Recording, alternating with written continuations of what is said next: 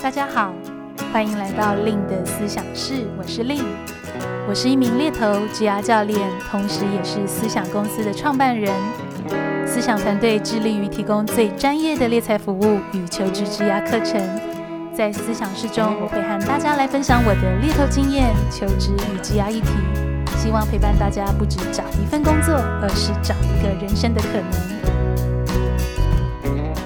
Hello，大家好，我是 Lin，欢迎大家来到今天令的思想室。今天的思想室呢，我想要在线上来和大家聊一聊“常换工作真的不好吗”的这个主题。那我就好奇啦，那听友们。如果我们现在回想你的工作经历，大概通常你是多久会换一份工作？甚至是你在每一个工作的期间，通常是多长呢？或者是半年、一年而换一份工作呢？那今天会想到这个主题来跟大家讨论呢，其实最主要也真的是我在实务上，呃，以我自己在从事猎头或者是服务职涯咨询的过程，诶，也真的很常会遇到职场人跟我分享到说，嗯，好像不是那么确定是不是一份工作到底待多久才好。那另如果我真的待很短的时间，雇主是不是就真的会对我有很不好的影响？又或者是呢，我也遇过有一些人。他的履历比较多，都是这种短经验的组合，很有可能呢，大概就是半年到一年就会有一份工作的一个转换。那往往呢，客户可能就会跟我分享说，诶，当不断看到有新的学习空间、新的机会，那他们就觉得是一个适合换工作的一个好时机了。甚至是呢，我不知道大家有没有发现，我们现在身处的办公室啊，很有可能是一种三代同堂。什么叫做三代同堂呢？可能你会发现说，诶，有这种呃婴儿潮世代的呃主管前辈啊，但是也有可能有这种千禧世代的哦、这种两千年后出生的这样的一个职场人哦、所以我的意思是，我们的办公室也因为我们有非常多。不同时代背景出身的啊、同事伙伴，或者是你的主管，这也就造就了呢，我们对于所谓换工作，很有可能就有很不一样的一个定义。因为我相信，可能各位听友的爸爸妈妈的年代，甚至是在爸爸妈妈的长辈，很有可能是二十年做一份工作。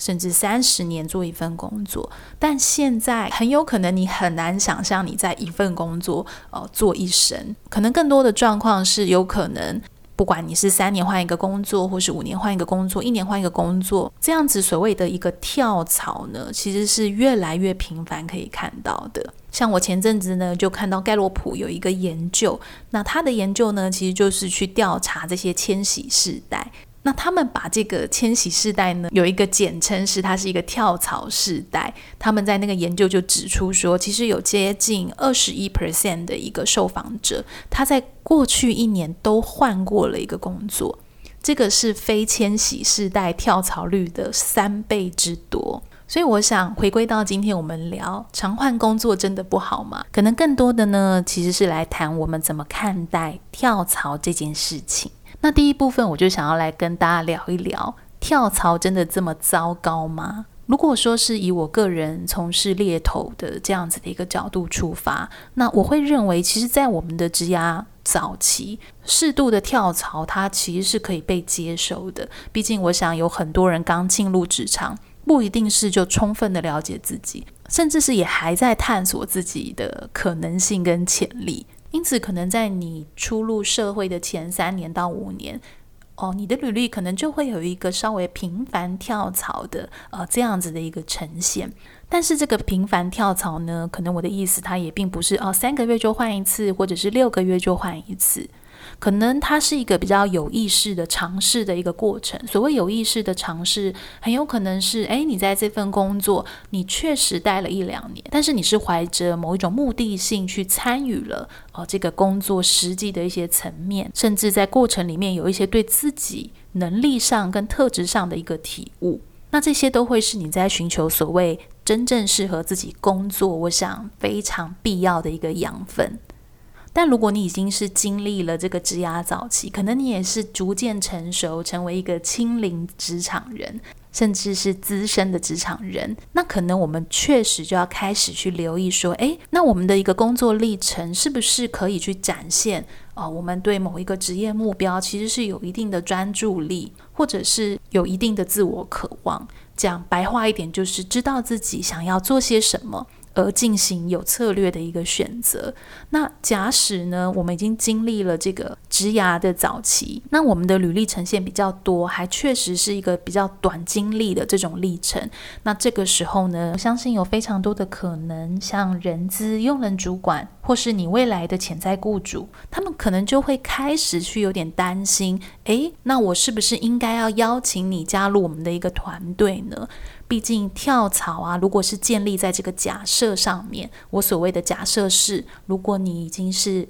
过了这个职涯早期，并且呢，你的这个呃履历的历程比较多是这种短经验的一个组合，那跳槽在这个假设上，它就会是一个相较比较负面一点的标签。无论是这个标签呢，让别人会觉得说，诶，你是不是能力或特质无法胜任某一个工作的需求？或者是你是不是缺乏忠诚度跟专注力？会不会是不知道自己真正想要什么，而无法的很好的可以跟团队合作？那这些种种原因啊，就可能会造成跳槽等于不好的这种解释。不过，先不论跳槽对潜在雇主的影响是什么，我想更重要的是去意识到跳槽对我们自己的影响是什么。因为我相信，对于大多数的人来说，其实转换工作，从一个工作到一个工作的过渡期跟适应期，更真实的情况是，它可能也会导致很多压力跟不确定性。不管是你今天选择了一个新工作，诶，你到了一个新的公司文化，你必须适应新的主管的沟通风格，甚至是去读懂团队之间的一些空气。假使我们要不断的在短时间去经历。啊，这个重新适应的过程，我相信它长期来说其实是让我们的职涯很难会有这种满足感，或者是确定感，甚至更多的可能是我们会对自己的职涯方向会感到非常的不确定，甚至会有点自我怀疑或犹豫不决的一个状况。事实上啊，当我们的呃履历，就是你的职涯经历。如果它都是透过短经验这样子组合而成，可能它也会随着我们的年纪渐增，对我们的这个、呃、工作的一个转换或者是吸引好机会，会变得更加的一个困难。那这些都很有可能是跳槽它的一些真实的一个后果。而往往我在实务上有时候会看到一个状况是，哦，我的有一些客户，他们确实在履历的呈现都是短经验的这样的一个组合。但当他们分享到他们转换工作的原因，其实是可以听到一个他们的渴望。那个渴望是，其实他们也是希望可以寻求一个稳定、适合自己，甚至是长期的职位。那我常常就会说，那是不是我们就应该要来评估一下？我们为什么跳槽呢？因为往往我们做选择的时候，选择离开、选择加入一份工作，这个里面常常是会有很多的一个对我们自己的一个线索，是值得我们去好奇的。所以，我想，如果刚好在听这集的听友，你的呃工作经历确实刚好是比较多的短经验啊、的这个累积，那我们必须也要同时的去意识到，如果我们不断的在一个工作，一个新的领域，甚至新的角色重新开始，那很有可能就会造成我们没有办法那么快的向上发展。所谓向上发展呢，不管是叫做诶，你的职位有晋升的空间，或者是你在这个专业上有更深度的呃一个积累。毕竟你会发现，诶，在不同的公司的转换中，你都是不断的在重新学习跟重新适应。那这样子的状况跟一个呃，假设是你的同事，他已经在这个领域，比如说呃五年了，然后他即使是在不同的公司，但他也都仍然在同一个领域内。那这样子的一个积累，就会跟我们不断好像打掉重练的这种感觉，是会非常的不一样的。甚至是对我们来讲，呃，为什么我刚刚会提到，其实先无论跳槽对于潜在雇主的影响是什么，它对我们绝对也是会造成一种影响。很有可能会造成我们好像卡在不管是同间公司、不同公司的类似职位，但是就慢慢的，好像就是时间这样子过去，长期的就会让我们在职业生涯当中找不到对自己工作甚至自己的这种满足的一个感觉。那当我们能够意识到换工作或者是这个跳槽，可能它也会给我们带来许多我们必须要去消化的呃实际的风险跟后果。不管是我们不断的重新开始，我们可能会更难找到满足感，甚至是可能我们很难在某一个圈子去累积一些隐性，但是对职涯成长相当重要的资源，好比说信任关系。啊，好比说人脉关系，这都可能是一个工作非常重要的隐性元素。那假使呢，你想要去打破这种诶频繁跳槽的这样子的一个循环，那我想有几件事情是我们可以先意识到，并且采取行动的。那第一个呢，是放下我们对于工作的这个完美主义。呃，这个是什么意思呢？其实我们不管去哪里工作，我们都不太可能会喜欢某一个工作的一切。比如说，呃，你选择一份工作，诶，虽然这边文化很好，可是你跟主管，你可能会认为相处上或沟通上有一些需要在磨合的地方，或者是呢，你很喜欢这边的主管，你很喜欢这边的团队，但你觉得好像专业的学习少了一点。那你也很有可能呢，选择一份工作是他的专业学习是非常快速、非常多的，但是好像跟呃办公室的关系是比较疏离的。所以像这样子的一个状况，都比较像是我刚刚提到的一份工作，可能它很难是样样俱到、方方面面都完美。当我们能够先去设定一个合理的期待值，去接受没有一个工作是完美的，那这样子的一个设定，其实比较能够帮助我们在我们对工作有点失望的时候，就马上选择放弃，转往下一份工作。像是我自己在做猎头的时候，在面试 candidate 哦，那我也常常会探寻他们离开一份工作的原因。那往往呢，有时候会很吸引我的这个部分是，诶。当我听到这个求职者他提到他上一份工作其实是处在那种很艰难的情境，那个艰难很有可能是他经历了一个呃难度非常高、非常复杂的这个学习曲线，他非常需要去找到方法让自己快速的呃可以 pick out 所有的一个事情，又或者有的人的艰难是哎公司那个时候在面临非常急剧的一个转型，部门跟部门之间常常会有不同的主管。呃，更换甚至是部门不断的重组，但是他仍然在这样的一个状况稳定自己，继续的去累积他自己的一个专业，甚至是在这样的一个方式去发展了一个他自己的一个适应模式。所以我想要鼓励大家看到的是，有时候当我们的环境变得艰难的时候，可能我们第一个不是马上想到离开公司，相反的，可能我们可以去想一下的是，诶。假使我要到下一份工作，虽然现在看似很艰难，但是我会怎么样跟我下一个雇主讲？呃，我离开呢？我是如何的克服了现在的困难，并且坚持下去？在这个过程，我学习到了什么？跟我有什么样很好的特质，是可以很打动人的。那这样子的一个呈现呢，往往就会比那些诶，可能有的求职者。他在阐述离职原因，他就会提到啊，公司一直不断的变化，所以我离开这份工作，或者是我采取了跨领域，但是我觉得难度真的还是太大，而因此我选择离开这份工作。我不晓得，如果是听友呢，如果你今天是一个呃用人主管，那你听到这两个不一样的回答，那你会有什么样的感觉呢？所以我想，呃，为什么当我们面对困难的时候，我们仍然有一个选择，是不是马上换工作，而是尝试在里面找出一些我们自己因应的解法？这很有可能也是某一种我们对自己的学习，或者是展现我们的所谓一个很稳定的人格特质。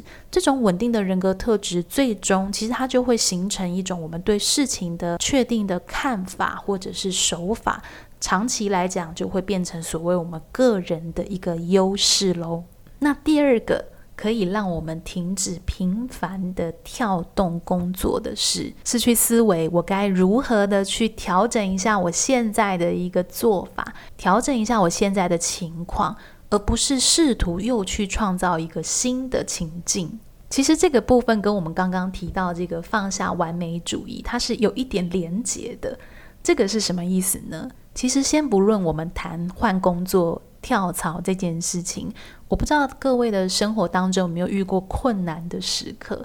这个困难的时刻很有可能，好比说你是在感情关系上你遇到了困难，可能是你遇到你的伴侣、你的另一半、男女朋友，你们经过了热恋期啊，好像现在来到了一个关系的新的阶段。那我相信很多人在这个阶段就会有一些思考嘛。那假使刚好有一次又爆发了一个比较激烈的争吵，可能在这个时候，我们大多数会有一些非常不舒服的感觉，所以可能我们甚至会有一些很直接的念头是：哦，那我就换一个对象，或者是啊，我就离开这个关系好了。那这其实是一个非常非黑即白的一个选项。但却能给我们带来的好处是，好像就可以终结我们这种不舒服的一个感受。毕竟，如果我重新选择了一个新的对象啦，或者是我离开了这个关系，可能我就不用去面对我要停留在现况的这种不舒服。所以，我想这个举例可以套用在很多我们生活遇到的一些困难上面。那回到跳槽换工作，其实很多人的离职原因很有可能就是遇到了。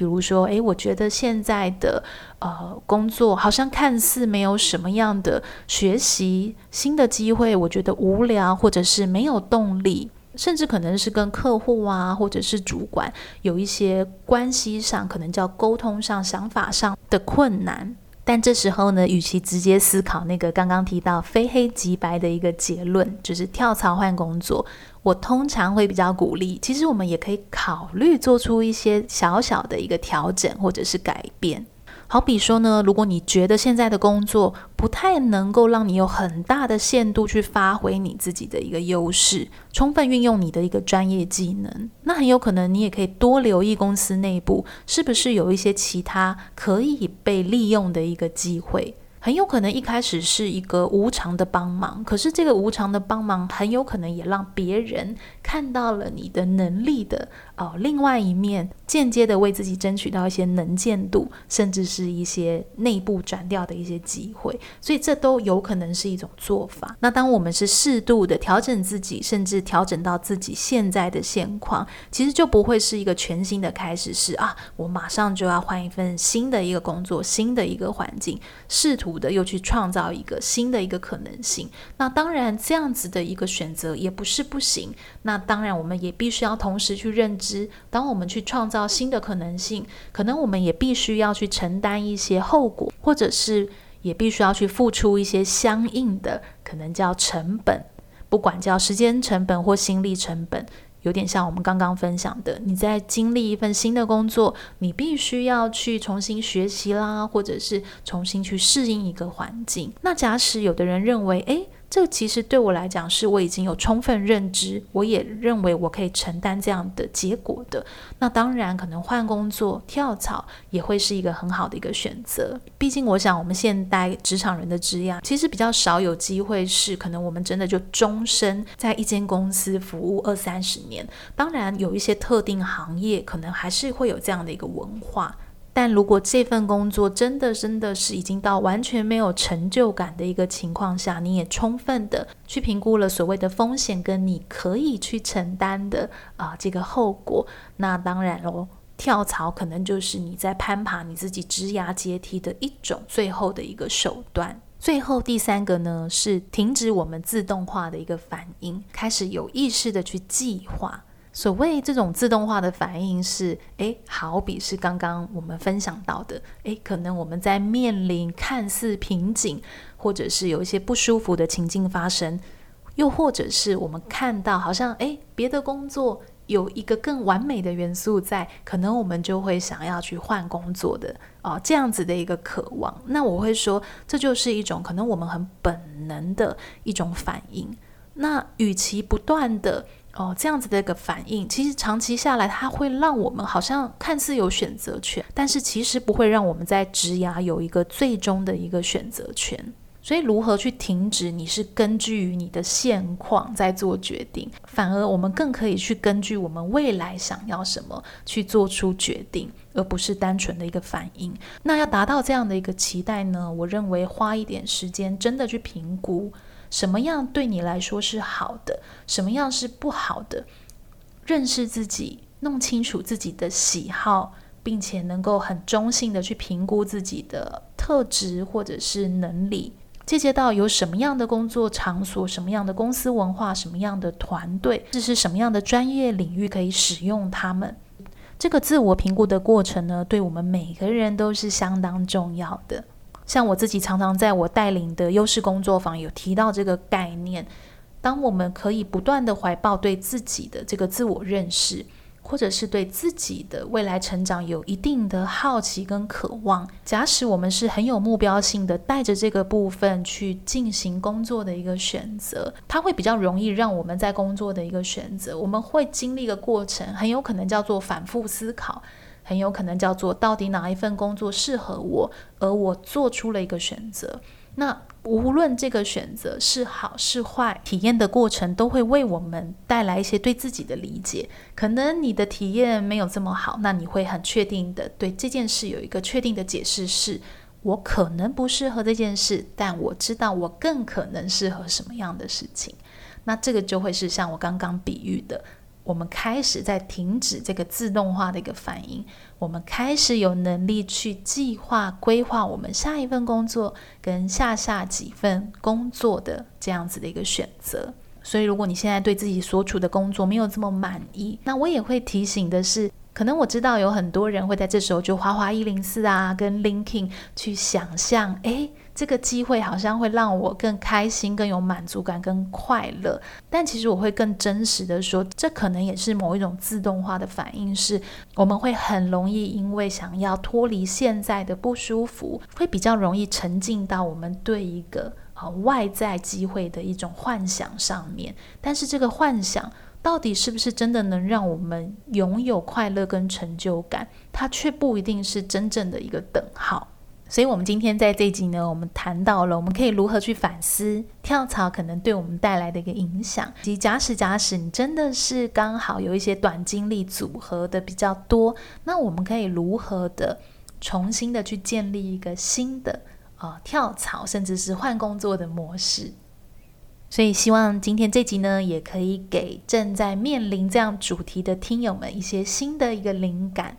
那我想今天我们在线上聊天的时间也差不多了。那最后我就想要来跟大家分享我今年度一些相关的课程。那四月九号跟四月十号，还有六月十八跟十九，分别是六日两天，都有我亲自带领的优势工作坊。所以如果你也正在面临一些所谓自我认识跟重新进行自我评估，重新去设定一个新的选择。也许就很适合可以加入我们的工作坊，一起来做学习。那如果呢，你是正在面临求职、写履历、进行面试，也可以参考我跟好好合作的一支线上课程《OfferGet 资深猎头的履历面试全攻略》。那如果你对于以上课程，或者是跟我的一对一职涯咨询，都可以加入我们 Line at 的一个官方账号小老鼠 L Y N N C A R E E R S，就会有助教来协助你喽。那如果今天这集的内容真的有给你带来一些新的灵感，也别忘了可以追踪我的 Facebook、IG、部落格，搜寻猎头的日常就可以找到我喽。那 Lin 的思想室呢，也有在 YouTube 频道做上架，别忘了也可以移动到那边订阅，开启小铃铛，就不会错过我们每一集的内容。那如果你也愿意帮我们填写 Podcast 收听回馈问卷，那就太好了。那连接呢，我一样会放在 Podcast 的一个简介下方。听友们也可以帮我们写下你对我们的一些看法或支持与鼓励哦。那我们就下期再见，拜拜。